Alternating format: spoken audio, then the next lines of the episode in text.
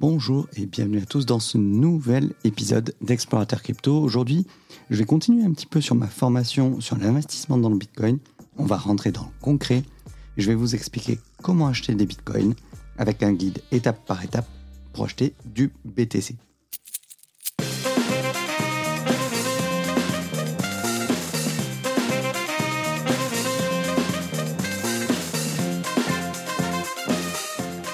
Exploratrice, explorateur, bonjour. Je suis Stéphane, crypto-enthousiaste depuis 2016 et véritablement explorateur dans les blockchains depuis 2019. La blockchain est un univers à part entière et vous entendrez même très bientôt parler de métaverses qui seront des univers virtuels basés sur différentes technologies blockchain. De par ce gigantisme, j'ai décidé de partager avec vous chaque parcelle de la blockchain et des crypto-monnaies que je découvre. En écoutant ce podcast, vous faites désormais partie de la famille des explorateurs crypto.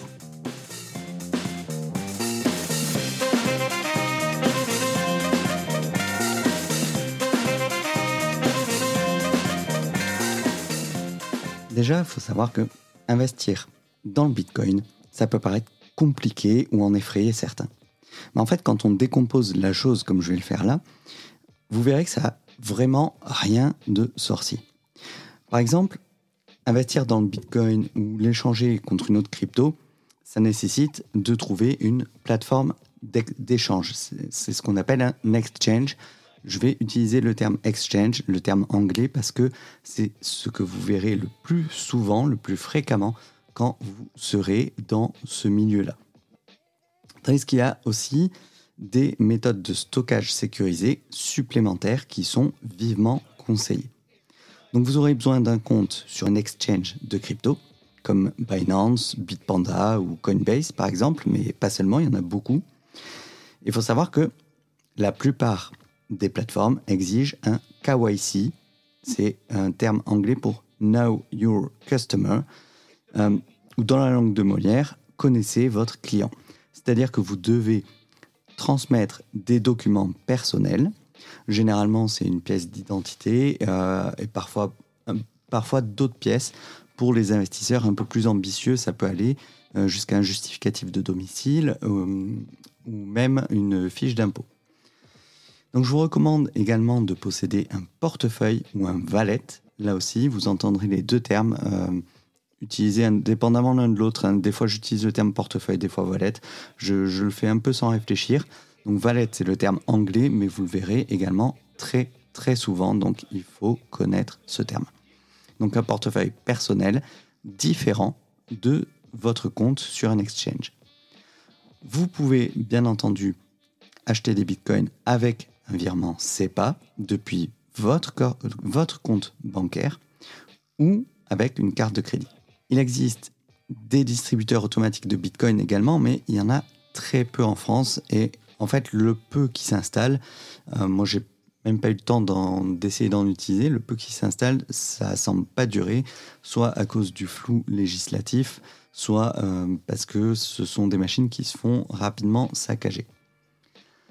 Alors attention, parce que le Bitcoin, je vous l'ai déjà dit auparavant dans cette émission, c'est un asset qui est incroyablement volatile. Mais si vous êtes prêt à prendre le risque, assurez-vous de savoir dans quoi vous vous engagez, d'avoir une stratégie d'investissement en crypto-monnaie. Et surtout, vous n'investissez pas uniquement parce que vous avez peur de manquer le train. Ça, c'est une, une, mauvaise raison.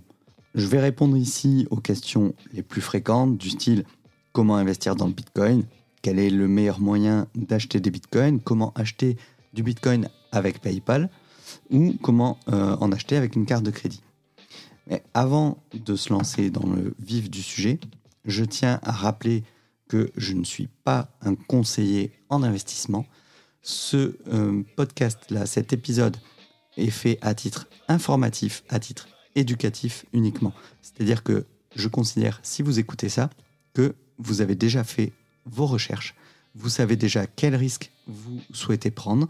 Vous connaissez les risques dans l'investissement dans les crypto-monnaies. Le risque, c'est quoi? C'est un risque de perte totale ou partielle de votre capital.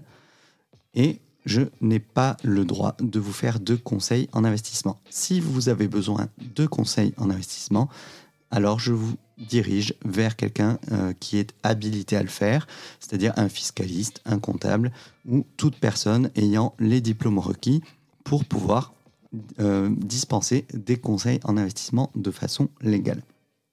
Donc tout, tout ceci est fait à titre éducatif uniquement. Vous prenez ce que vous avez à prendre. Je pense qu'il y a beaucoup d'informations qui peuvent vous servir. Et euh, comme je vous l'ai déjà dit, do your own research, faites vos propres recherches. Avant d'acheter du Bitcoin, comme je vous le disais en introduction, acheter du Bitcoin, ça peut paraître compliqué, mais ça reste assez simple quand on décompose la chose. L'achat de Bitcoin, c'est de plus en plus facile parce que les exchanges et les portefeuilles sont de plus en plus fiables. Mais avant d'acheter du Bitcoin, vous avez besoin d'un endroit où les stocker. Dans le monde des cryptos, on appelle cet endroit, comme je vous le disais, un portefeuille ou un wallet en anglais et c'est un anglicisme que vous rencontrerez très souvent. Les différents types de portefeuilles offrent aux propriétaires de Bitcoin de nombreuses options de sécurité, de stockage et d'accès. Il y a cinq types de portefeuilles de Bitcoin que vous rencontrerez. Ce sont les portefeuilles de bureau, les portefeuilles mobiles, les portefeuilles en ligne, matériel et papier. Je vais préciser un détail ici. Votre, votre portefeuille ne stocke pas vos bitcoins. Les bitcoins, ils sont sur la blockchain, sur le réseau si vous préférez.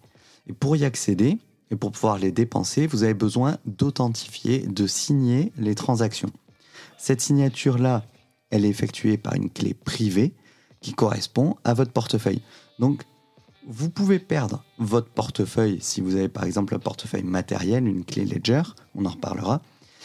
Vous pouvez la perdre et euh, récupérer votre accès à vos crypto-monnaies tant que vous connaissez cette clé privée.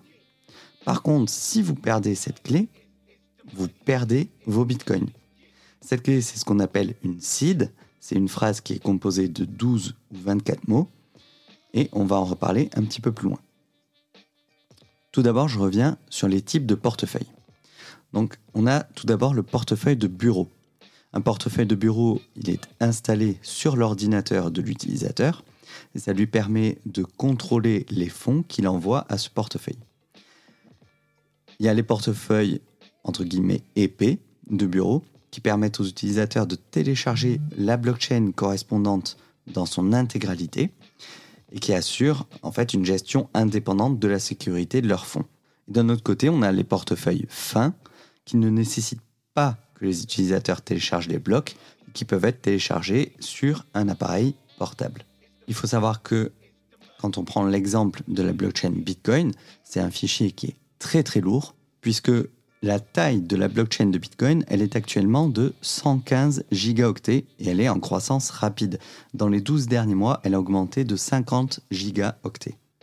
Puisqu'effectivement, plus il y a de transactions et euh, plus le poids va augmenter. Ensuite, on a les portefeuilles mobiles. Un portefeuille mobile, il permet à l'utilisateur d'avoir accès en permanence à ses fonds via son smartphone. C'est très utile comme moyen de paiement. Euh, soit en scannant par exemple un QR code ou en utilisant le mode sans contact de votre téléphone, de la même façon qu'avec les paiements par Apple Pay. L'avantage de ces portefeuilles mobiles, c'est qu'ils n'ont pas besoin, eux, d'exécuter, d'exécuter un nœud Bitcoin complet. On évite comme ça d'avoir à télécharger l'intégralité de la blockchain dont je vous parlais à l'instant, qui prend pas mal de stockage. Ensuite, on a les portefeuilles en ligne. Alors cela, c'est bien parce qu'ils sont très pratiques, parce qu'on peut y accéder de n'importe où, de n'importe quel appareil, à partir du moment où on a un, euh, un accès à Internet. Le problème, c'est que sur ces portefeuilles en ligne, les clés privées, elles sont stockées sur un serveur qui est contrôlé par quelqu'un d'autre, et en plus, c'est connecté à Internet. Donc c'est une solution qui nécessite de faire confiance en ce prestataire de service, et il y a toujours un risque de hack du serveur, ou même que celui qui gère le service prenne le contrôle de vos bitcoins. Et en fait, c'est le type de portefeuille qui sont utilisés par les exchanges centralisés comme par exemple Binance ou Coinbase. Donc je vous recommande vivement de vous orienter également vers un autre type de portefeuille. C'est-à-dire vous pouvez utiliser pour vos échanges au quotidien ces plateformes d'échange, mais pour le gros de euh, votre capital, il vaut mieux ne faire confiance qu'à vous-même. Comme on dit dans la crypto, not your keys, not your bitcoins. Pas vos clés, pas vos bitcoins. Ensuite, on a les portefeuilles matériels. Les portefeuilles matériels, ce sont des dispositifs portables dédiés qui conservent les clés privées hors ligne. Il, en existe plusieurs types de des portefeuilles matériels, mais en fait tous permettent aux utilisateurs de transporter n'importe quelle somme d'argent dans leur poche. Et vous entendrez souvent parler de Ledger, qui est une marque française qui a déjà fait ses preuves dans ce domaine.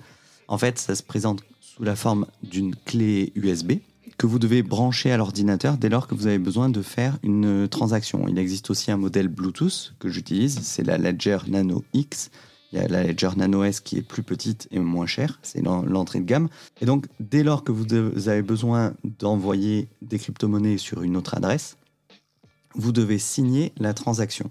Et comme je vous disais, pour signer la transaction, il faut que ce soit le portefeuille qui signe la transaction avec la clé privée.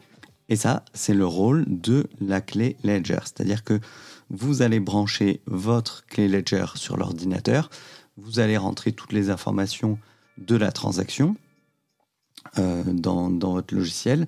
Généralement, Ledger a son propre logiciel.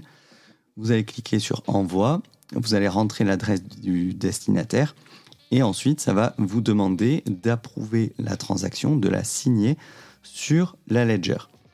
Et sur l'appareil, vous allez pouvoir revoir, revérifier le montant, l'adresse du destinataire et approuver en cliquant sur les deux boutons.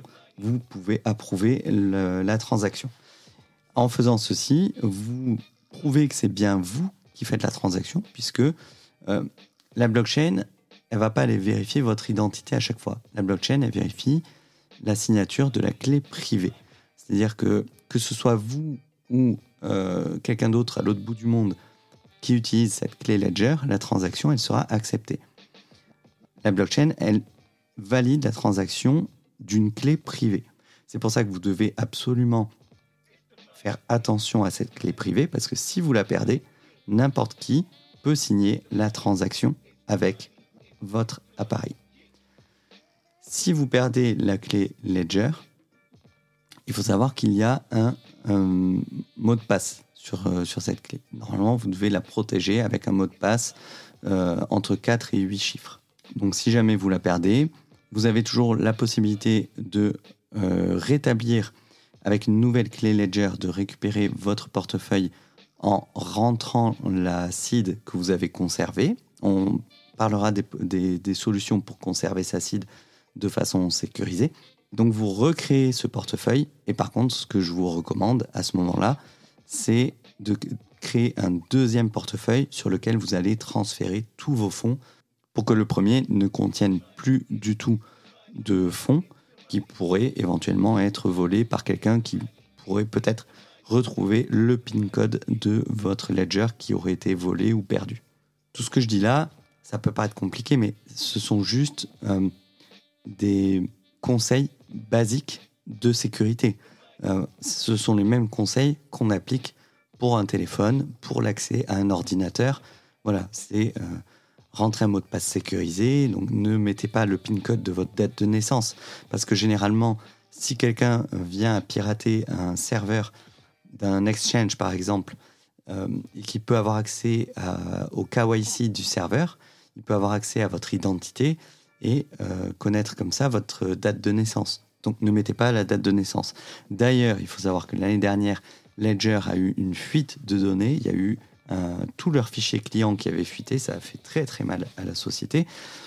Euh, les gens n'avaient pas accès au fond, n'avaient pas accès au contenu des ledgers, n'avaient pas accès à la seed non plus.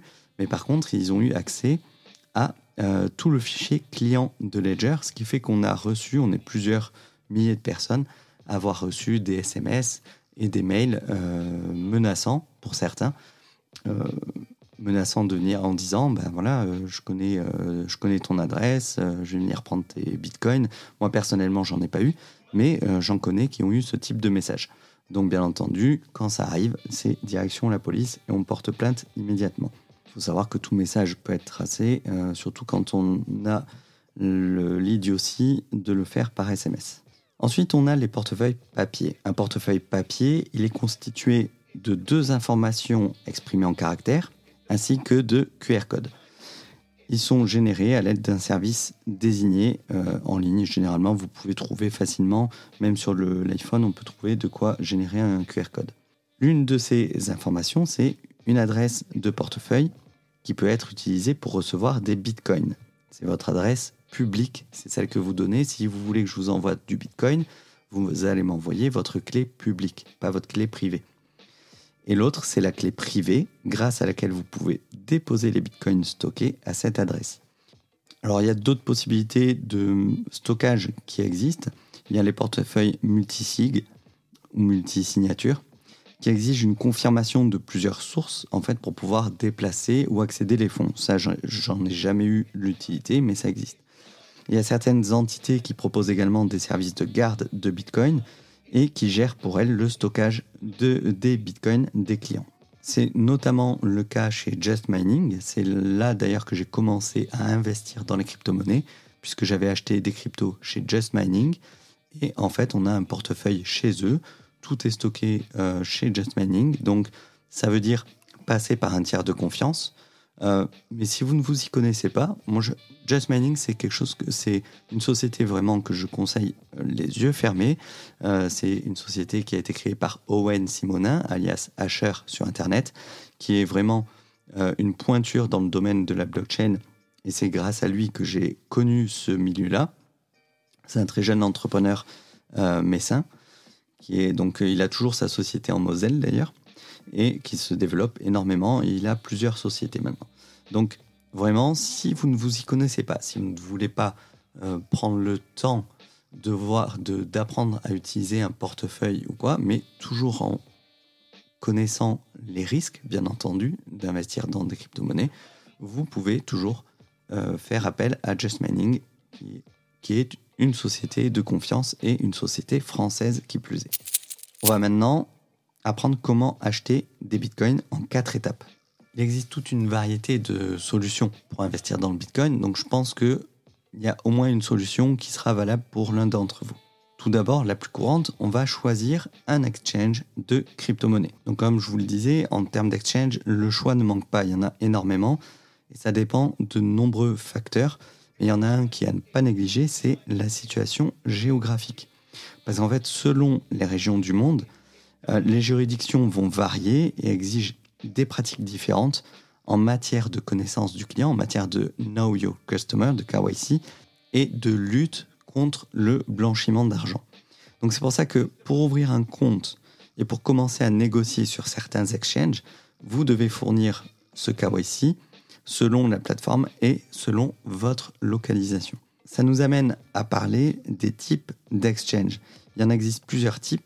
Il y a tout d'abord les exchanges centralisés, qu'on appelle les SEX, je suis désolé, les CEX, Centralized Exchange, ou les échanges décentralisés, en opposition au sexe, ce sont les DEX.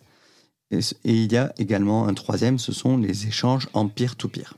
Les échanges centralisés, ce sont des plateformes en ligne où vous allez créer un compte avec des données de connexion de votre choix. C'est le cas pour Binance, je vous en parlais tout à l'heure. Et vous devez également fournir certaines infos personnelles en fonction de l'exchange et de la région. Sur ces plateformes, vous pouvez ensuite envoyer des fonds à ces plateformes sous forme de crypto ou d'argent provenant d'un compte bancaire et vous pouvez effectuer des transactions avec ces fonds sur la plateforme, y compris l'achat et la vente de Bitcoin. Donc quand je parle d'argent provenant d'un compte bancaire, c'est-à-dire que vous pouvez faire un virement SEPA directement sur cette plateforme d'échange centralisée. Selon l'exchange, vous pouvez négocier de nombreux types d'actifs crypto différents, le tout sur une seule et même plateforme. Il faut savoir que chaque plateforme ne propose pas euh, toutes les cryptos, mais elles en listent régulièrement. C'est ce qu'on appelle les listings. Euh, les listings, ce sont des événements assez importants dans la vie d'une crypto-monnaie, puisque plus il va être listé sur de nombreuses plateformes, plus il y aura d'acheteurs potentiels. Et du coup, ça fait mécaniquement monter le, la valeur du, du jeton. C'est pour ça que quand une crypto est listée sur Coinbase, par exemple, ou Binance, comme ce sont de gros exchanges, le jeton prend souvent beaucoup de valeur. L'un des problèmes de ce modèle, cependant, c'est que vous ne détenez pas techniquement vos fonds lorsqu'ils sont sur la plateforme. C'est ce que je vous expliquais tout à l'heure. Ce sont des portefeuilles en ligne, ils sont gérés sur le serveur de la plateforme, donc vous n'en êtes pas vraiment les propriétaires. Les DEX, en revanche, ils vous permettent d'effectuer des transactions à partir de votre portefeuille. En fait, ils sont composés de groupes de liquidités ou des pools de liquidités. Vous avez souvent, si vous faites un petit peu de finances décentralisées, vous allez, euh, je vous parle de pools, P-O-O-L, parce que vous allez euh, croiser ce terme assez souvent. Ces pools de liquidités, ils sont mis en commun pour différents actifs sur la blockchain où le DEX est basé. Les DEX qui sont basés sur Ethereum, par exemple, ils facilitent la négociation d'actifs basés sur Ethereum. Le Bitcoin, quant à lui, il ne peut pas être négocié sur un DEX basé sur Ethereum, puisque ce n'est pas la même euh, blockchain. Bien qu'il y a certaines solutions de contournement qui existent, on peut faire ce qu'on appelle un wrapped Bitcoin, euh, c'est-à-dire que c'est un Bitcoin qu'on va venir encapsuler dans un jeton, dans un token ERC20 euh, qui est compatible avec une blockchain Ethereum. Là, c'est un petit peu plus technique, mais c'est juste pour vous dire que c'est possible. Ensuite, il y a la négociation de pair à pair, en peer-to-peer, qui est également une option pour l'achat et la vente de Bitcoin. Il existe plusieurs plateformes pour faciliter ces transactions qui fournissent un service de séquestre pour protéger les deux parties et leurs fonds. En dehors des exchanges de crypto-monnaies, vous pouvez également acheter des bitcoins sur PayPal. Mais en fait, la plateforme euh, ne permet pas aux utilisateurs d'envoyer les bitcoins en dehors de l'écosystème de PayPal. Et donc, elle ne donne pas aux utilisateurs le contrôle de leurs clés privées. Donc, ce n'est pas vraiment une solution que je conseille. Ensuite, vous devez choisir une option de paiement. Parce que selon les exchanges, les méthodes de paiement acceptées vont différer. Par exemple, la majorité des grandes plateformes vous permettent de lier votre compte bancaire pour les virements ainsi que votre carte de crédit il y en a certaines autres qui acceptent les paiements PayPal et Coinbase accepte même euh, Apple Pay.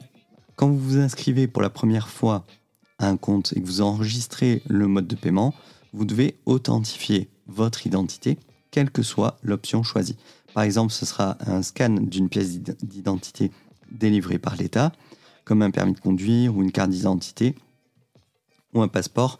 Généralement, c'est requis euh, au moins aux États-Unis et en France, souvent, c'est selon le montant que vous allez euh, utiliser sur la plateforme. Mais en général, au moins la pièce d'identité, vous allez y avoir droit quasi à coup sûr. Il peut également vous être demandé de fournir des copies numérisées de documents supplémentaires, comme le justificatif de domicile, par exemple, en fonction de votre juridiction ou de la plateforme que vous choisissez. Ensuite, vous allez passer votre commande. Vous pouvez commencer à acheter des bitcoins après avoir été vérifié et après avoir déposé de l'argent sur le compte, bien entendu. Cette méthode-là, va varier selon la plateforme d'échange que vous allez choisir. Et ensuite, les exchanges vont vous permettre d'acheter ou de vendre du bitcoin en appuyant simplement sur un bouton qui sera, euh, où il y aura écrit acquérir ou vendre et en saisissant le montant que vous souhaitez acheter. La plupart des exchanges de crypto, en général, ils fournissent au moins trois types d'ordres fondamentaux ce sont les ordres au marché, les ordres stop et les ordres limite. Donc il suffit de cliquer sur le bouton achat ou transaction ou nouvel ordre sur l'écran d'accueil d'un exchange pour exécuter l'une de ces options. Et ensuite, vous pouvez sélectionner une des trois options mentionnées avant d'appuyer euh, sur un bouton soumettre. Alors pour ce qui est des achats euh, au marché, euh, stop ou limite, je vais vous en parler très brièvement, mais là, si vous voulez vraiment savoir ce que c'est, je vous conseille quand même, il faudrait une, émission à part entière dédiée, mais vous pouvez trouver énormément de tutos qui sont très bien faits. Je ne sais pas si Asher en avait fait un, mais vous cherchez Stop Limit sur Stop Limit Crypto sur YouTube, vous pouvez trouver pas mal de vidéos qui expliquent un petit peu comment ça fonctionne. En gros, un ordre au marché, ça veut dire que vous allez acheter votre Bitcoin au prix actuel. Au moment où vous allez cliquer, quel que soit le prix, euh, ça, va, ça va acheter à ce prix-là. Sur un gros exchange, vous êtes à peu près assuré de l'acheter au prix qui est affiché au moment où vous cliquez. Par contre, sur certains exchanges, si vous achetez une crypto autre que le Bitcoin, une crypto qui n'a pas beaucoup de liquidité, le prix, selon la quantité que vous allez acheter, le prix peut varier au cours d'un même achat. Et ça peut varier très très fort. Donc il faut faire un petit peu attention avec les ordres d'achat au marché. Ça va dépendre de la quantité que vous achetez et du token que vous allez acheter. Ensuite, on a les ordres stop ou limite, euh, c'est-à-dire que vous allez fixer une limite à partir duquel vous voulez acheter la crypto. Par exemple, aujourd'hui, le Bitcoin est à 46 800 dollars. Vous estimez qu'il va baisser. Vous pouvez mettre un ordre stop limite. Euh, vous dites, voilà, quand le cours va atteindre 42 500, je mets un ordre stop, c'est-à-dire que j'ouvre mon ordre d'achat et je mets la limite à 42 000 dollars.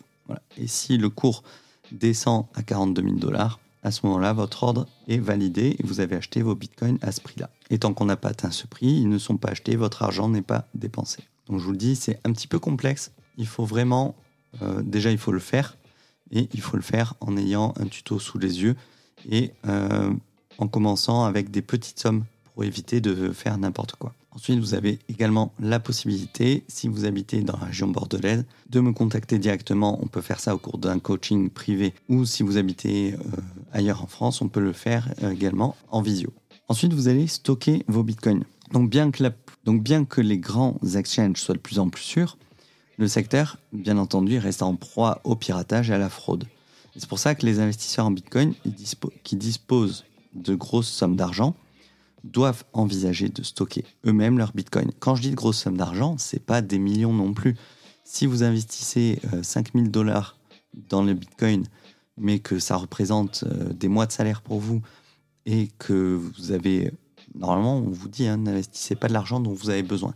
Mais bon, si ça représente une forte partie de vos économies et que vous ne voulez pas risquer de les voir euh, partir en fumée, envisager de stocker vos bitcoins. Pour ma part, j'ai acheté ma première ledger à partir du moment où j'avais, euh, je sais plus, entre 500 et 1000 euh, euros de crypto. J'ai estimé que ça valait la peine d'aller dépenser 100 euros pour acheter une ledger. Et pour les traders expérimentés qui ont de solides connaissances en cybersécurité, généralement, ils préfèrent posséder leur portefeuille parce que justement, ça leur permet de déplacer les crypto-monnaies quand ils le souhaitent sans être liés à un exchange. Parce qu'il faut savoir aussi que euh, les exchanges, ils sont ouverts H24, c'est pas comme la bourse, mais il arrive surtout sur les moments de forte volatilité, c'est-à-dire quand le cours va chuter très très fort, les jours où on se prend à moins 30, moins 40% sur la tête, euh, comme tout le monde veut sortir son argent euh, à ce moment-là, bah forcément, les plateformes, elles, elles ont tendance à fermer un petit peu les vannes même une grande plateforme comme, euh, Binance, ils n'ont pas forcément autant de liquidités qu'ils l'annoncent dans leur, euh, coffre. Et du coup, ils ne peuvent pas toujours répondre à la demande de tout le monde si tout le monde veut retirer en même temps. Donc c'est pour ça que euh, c'est mieux de posséder ces cryptos sur votre portefeuille. Comme ça, si jamais la plateforme est fermée, vous pouvez toujours échanger vos cryptos sur un DEX, sur une plateforme décentralisée. Ça, ça ne ferme jamais. La seule différence, c'est que sur les DEX, euh, vous allez, euh, les frais de gaz ne sont pas fixes et vous pouvez avoir dans ces périodes de volatilité des frais de gaz qui sont très élevés. Les frais de gaz, c'est quoi? C'est euh, des frais de transaction qui vont servir à aller rémunérer les mineurs qui vont valider les transactions. Et donc, selon l'encombrement de la blockchain au moment où vous voulez faire la transaction, ces frais de gaz peuvent être plus ou moins élevés. En ce moment, par exemple, où il y a une grosse, grosse hype sur les NFT, les frais de gaz sur Ethereum euh, atteignent régulièrement plusieurs centaines de dollars pour une transaction. C'est ce qui fait aussi que euh, c'est très compliqué d'aller acheter des NFT parce que ça coûte vite cher, trop cher en frais de transaction. Comment acheter des bitcoins avec PayPal? Cela peut surprendre, mais quelle que soit la méthode d'échange que vous utilisez, il n'est pas toujours facile d'acheter des bitcoins via PayPal. selon l'endroit où vous vous trouvez dans le monde. Les exchanges évitent ces méthodes de paiement et demandent aux utilisateurs de connecter leur compte bancaire à la place. La plupart des vendeurs privés ont également tendance à se méfier de ces transactions et préfèrent recevoir des espèces sonnantes et trébuchantes. En fait, ça s'explique par ce que l'on appelle les rétrofacturations. La plupart des transactions effectuées avec des cartes de crédit ou avec PayPal peuvent être facilement annulées. Il suffit pour ça d'appeler la société émettrice de la carte et faire annuler la transaction. Alors que les transactions en Bitcoin sont irréversibles. Et comme il peut être extrêmement difficile de prouver que des biens ont changé de main lors d'un transfert de Bitcoin, ce mode de paiement est généralement évité. Sur PayPal, vous devrez créer un compte avant de pouvoir acheter des crypto-monnaies, bien entendu. Si vous avez déjà un compte PayPal, tout ce que vous avez à faire pour acheter des Bitcoins, c'est de cliquer sur le bouton crypto et de sélectionner BTC vous aurez besoin de fonds accessibles, d'une carte de crédit liée à votre compte PayPal ou un compte bancaire lié également au compte PayPal pour effectuer votre achat. Vous pouvez dépenser euh, aussi peu que 1 dollar par semaine ou jusqu'à 100 000 dollars. PayPal, comme de nombreux autres exchanges de crypto, facture des frais pour l'achat et la vente de crypto-monnaies qui vont fluctuer en fonction du montant acheté. Comment acheter des bitcoins avec une carte de crédit? En dehors de PayPal, bien entendu, comme on vient de le voir. Vous pouvez acheter des bitcoins avec une carte de crédit sur plusieurs exchanges de crypto. Mais par contre, ça va impliquer des frais de transaction. les frais de transaction, euh, c'est la façon dont les exchanges gagnent de l'argent. Mais l'utilisation d'une carte de crédit peut vous coûter beaucoup plus cher.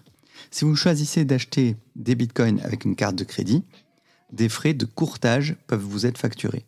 En plus de ça, votre carte de crédit peut facturer des frais de transaction étrangères pour chaque achat si l'échange est basé en dehors de votre pays. Et ce sont des frais qui peuvent représenter entre 1 et 3% du prix d'achat total. Alors après, je vais vous donner un exemple qui m'est arrivé en 2020.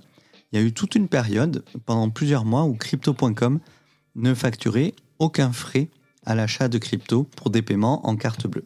Alors qu'aujourd'hui, par exemple, si je regarde là, euh, pour, euh, si je veux acheter de l'Ether, j'ai des frais de euh, quasiment 3% qui s'appliquent. Voilà. Donc c'est vrai que à la période où il n'y avait pas de frais sur les paiements de carte bleue, j'en ai profité. C'est-à-dire qu'à chaque fois que je devais acheter de la crypto, au lieu de m'embêter à faire un virement ou autre, ben c'est vrai que j'achetais directement avec ma carte bleue. Mais sinon, 3% de frais, ça commence quand même à faire pas mal. Et la possibilité d'acheter des crypto-monnaies avec une carte de crédit, elle est également soumise aux politiques de l'émetteur de la carte de crédit. Par exemple, American Express limite l'achat de devises avec sa carte, mais autorise l'achat de crypto-monnaies pour le moment. On va parler un petit peu des autres moyens d'acheter des bitcoins. Comme on l'a vu tout à l'heure, les étapes pour acheter du bitcoin, c'était choisir un exchange, décider de l'option de paiement, placer son ordre d'achat et ensuite on euh, stocke ses bitcoins sur le portefeuille qu'on a choisi. Mais il peut y avoir quelques autres solutions pour acheter du bitcoin. Donc les distributeurs automatiques de crypto-monnaies. En fait, je vais vite fait passer là-dessus parce qu'il n'y en a plus en France ou peut-être qu'il y en reste un ou deux encore sur Paris. Mais L'année dernière, les quelques ATM qu'on avait en France avaient été saisis par la justice pour des histoires de blanchiment d'argent. Donc du coup, on est un des rares pays qui se dit euh, crypto-nation, mais euh, qui euh, supprime tout ce qui est une avancée potentielle vers cette adoption des crypto-monnaies. Alors pourquoi ça avait été saisi? C'était pour, bien entendu, pour des histoires de blanchiment d'argent.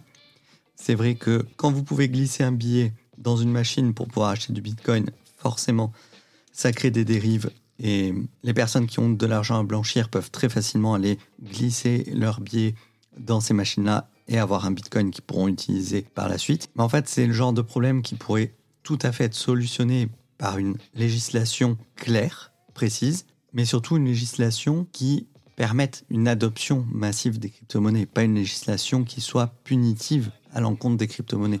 Parce que tant qu'on aura cette législation punitive, on ne fera que rester en queue de peloton, euh, tandis que d'autres pays qui adoptent le Bitcoin comme une vraie monnaie nationale, comme le Salvador, sont en train de faire un pari d'avenir sur 20, 30, 50 ans, peut-être même plus. Il y a également la possibilité d'investir via des fonds d'investissement. Un fonds d'investissement, c'est une forme d'investissement collectif dans lequel l'argent des investisseurs est mis en commun à partir de la vente d'un nombre fixe d'actions qui pourraient avoir quelques problèmes de confiance lors de son lancement. Il y a ce qu'on appelle le Grayscale Bitcoin Trust. C'est le tout premier véhicule d'investissement public lié au Bitcoin. Il permet aux gens de s'exposer à la crypto sans avoir à l'acheter ou à la stocker directement. Le GBTC est investi exclusivement en Bitcoin et tire sa valeur du prix des Bitcoins.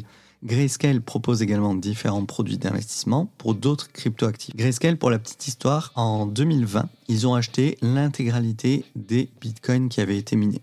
C'est un des premiers fonds d'investissement à avoir publiquement annoncé qu'il se lançait dans le Bitcoin et c'est ce qui a en partie permis au cours du Bitcoin de prendre autant de valeur sur ce bull run. Parce que c'est aussi, euh, quand on a comme ça des fonds d'investissement, des institutionnels qui rentrent sur le marché, forcément, leurs concurrents en fait vont vouloir faire de même pour monter dans le train, pour pas passer à côté. Il existe aussi des fonds négociés en bourse canadiens en Bitcoin. Le premier d'entre eux, c'est le FNB Purpose Bitcoin. Il a été introduit par Purpose Investments en 2021. L'achat du FNB Bitcoin permet également à l'acheteur de s'exposer au Bitcoin par le biais d'avenues financières classiques, bien que euh, le type de produit d'investissement diffère du GBTC. Il y a aussi l'achat d'actions de certaines sociétés qui pourraient constituer un type d'investissement permettant de s'exposer au Bitcoin.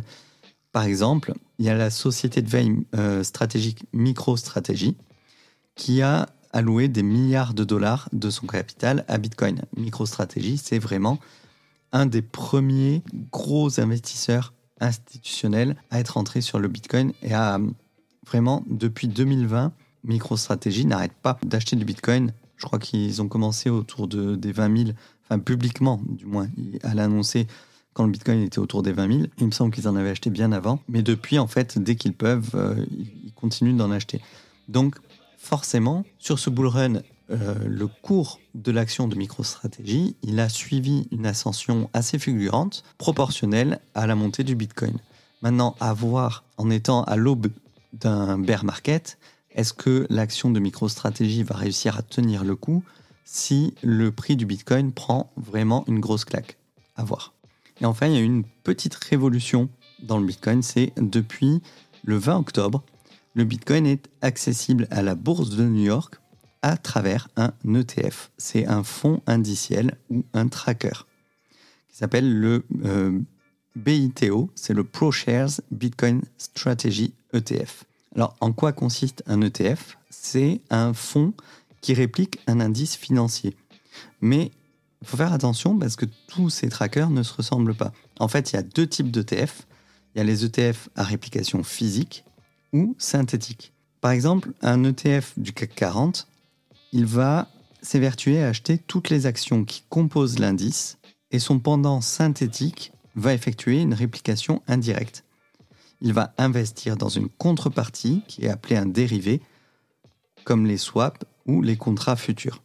Et c'est justement l'objet de l'ETF Bitcoin qui a été lancé dernièrement, qui va détenir des futurs sur la valorisation des Bitcoins sur une durée donnée. Et les contrats futurs, c'est quoi? Ce sont des instruments financiers euh, qui sont utilisés pour anticiper les variations futures d'un actif sous-jacent. Ça peut être une action, un indice, une action, un indice boursier. C'est-à-dire que vous achetez ou vous vendez une quantité déterminée de cet actif sous-jacent à une date d'échéance et à un prix connu à l'avance. donc quel avantage? Bah, L'avantage en fait de passer par ces ETF, c'est d'éviter les complications de détenir, de détenir de la crypto en direct, c'est-à-dire devoir choisir la plateforme de détention, de devoir supporter les frais liés à l'usage de cette plateforme ou le risque de perdre ses clés d'accès euh, à ces cryptos. Mais le risque majeur, c'est donc celui de sa contrepartie, notamment de sa faillite, dont la fiabilité va être mise en jeu par rapport à l'évaluation du sous-jacent. Pour ma part, je reste loin des ETF. Pour moi, si je veux de la crypto, j'achète de la crypto et je détiens mes propres cryptos.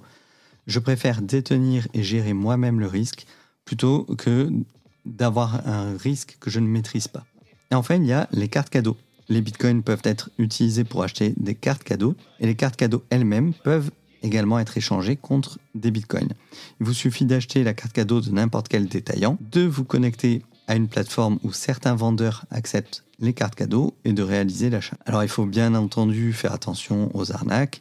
Vous avez aussi des cartes cadeaux, par exemple, euh, des sociétés comme Stackinsat qui proposent, notamment en cette période de Noël, qui proposent des cartes cadeaux de crypto-monnaie, de Bitcoin. Donc vous achetez une carte cadeau, vous décidez au moment de l'achat pour combien d'euros vous voulez mettre de Bitcoin sur cette carte cadeau et la, la, carte en fait sera directement chargée du montant en Bitcoin que vous avez choisi. On attaque la partie suivante qui est très importante, c'est comment investir en toute sécurité dans le Bitcoin. Tout d'abord, il y a une question de légalité et de protection. Le Bitcoin, en général, a suscité l'intérêt des services répressifs, des autorités fiscales et des régulateurs juridiques. En fait, ils essaient tous de comprendre comment la crypto euh, s'inscrit dans les cadres déjà existants et quelles directives ils doivent mettre en place. La légalité de vos activités liées au Bitcoin, elle peut dépendre de votre identité, mais aussi de votre lieu de résidence et de ce que vous faites de cet actif. Il faut rappeler que euh, les mesures de protection et de sécurité des exchanges, ainsi que leur légitimité, varient d'une plateforme à l'autre. Par ailleurs, les différentes méthodes de stockage des bitcoins dont on a parlé tout à l'heure ont aussi leurs avantages et leurs inconvénients qui doivent être pris en compte avant d'engager des fonds dans des investissements crypto. En ce qui concerne la propriété des bitcoins, les pratiques de sécurité pour protéger vos bitcoins vont dépendre du type de stockage que vous choisissez, chacun ayant ses pratiques préférées sur la façon d'acheter et de conserver ses bitcoins. Donc vous devez absolument rechercher laquelle de ces pratiques, euh, quel type de stockage vous convient le mieux. C'est vraiment une partie essentielle dans la possession des bitcoins. Le bitcoin, en fait, il peut vraiment offrir moins de limitations que la finance traditionnelle, mais par contre, ça implique que vous êtes face à vos propres responsabilités. Vous devez vraiment apprendre vous-même à sécuriser vos cryptos. En ce qui concerne le stockage, la, sécurisation avec tout ce qui est l'acide et tout ça, je vais vous renvoyer directement vers ma formation Bitcoin qui est sur ma chaîne YouTube Cryptomédic. Vous allez sur YouTube, vous tapez Cryptomédic. J'ai une playlist qui est formation Bitcoin. En ce moment, il y a une vidéo qui sort tous les jours. C'est une formation, euh, j'avais sorti deux modules. Donc vous avez les bases en fait de ce que ce qu'est le Bitcoin et comment comment et pourquoi investir dans le Bitcoin et comment sécuriser ses cryptos. Il y aura un module par la suite qui sera beaucoup plus vaste sur la sécurisation et le stockage des données où je vous montrerai vraiment comment faire pour stocker ces données sur une ledger, mais les informations principales sont déjà présentes, je les aborde déjà dès le début. Donc allez voir les vidéos, vous complétez. Vous pouvez poser des questions si vous en avez euh, dans les commentaires de chaque vidéo et moi je compléterai en faisant de nouvelles vidéos selon vos commentaires, selon vos questions. Ça me donnera également des sujets pour créer du nouveau contenu, que ce soit en vidéo ou que ce soit euh, dans ce podcast. maintenant, vous devez vous poser une question. Est-ce que je dois investir dans les bitcoins? Et avant de chercher le meilleur endroit pour acheter vos bitcoins, vous devez vous poser ces questions-là. Est-ce que j'ai une bonne compréhension de ce dans quoi j'investis? Et du fonctionnement du Bitcoin et du marché des cryptos. Est-ce que le niveau de risque est acceptable pour moi? Vous devez regarder le prix également. Est-ce que le prix est sensiblement plus élevé aujourd'hui qu'il n'était il y a quelques mois? Pourquoi est-ce que j'ai envie d'acheter quelque chose? Euh, Est-ce que c'est simplement parce que c'est plus cher ou à contrario parce que j'ai l'impression de faire une bonne affaire? Est-ce qu'il y a des preuves des pistes qui vous indiquent que les prix vont continuer à augmenter? Une autre question importante, c'est, à votre avis, est-ce que quelqu'un vous achètera ce Bitcoin à un prix plus élevé si vous, l'achetez aujourd'hui Et quand, surtout? C'est-à-dire jusqu'à quand vous êtes prêt à le détenir pour pouvoir le vendre plus cher? Et est-ce que vous estimez que quelqu'un sera prêt à l'acheter plus cher que ce que vous le payez aujourd'hui? Et la dernière question que vous devez vous poser, c'est, me suis-je persuadé que je suis en quelque sorte au courant? Généralement, si vous ne connaissez pas les réponses à ces questions, ce n'est pas une bonne idée d'investir. Si vous décidez d'acheter des bitcoins, assurez-vous dans tous les cas que vous ne mettez pas en jeu toutes vos économies. Prenez le risque en fonction de ce que vous êtes prêt à perdre et pas en fonction de ce que vous souhaitez gagner.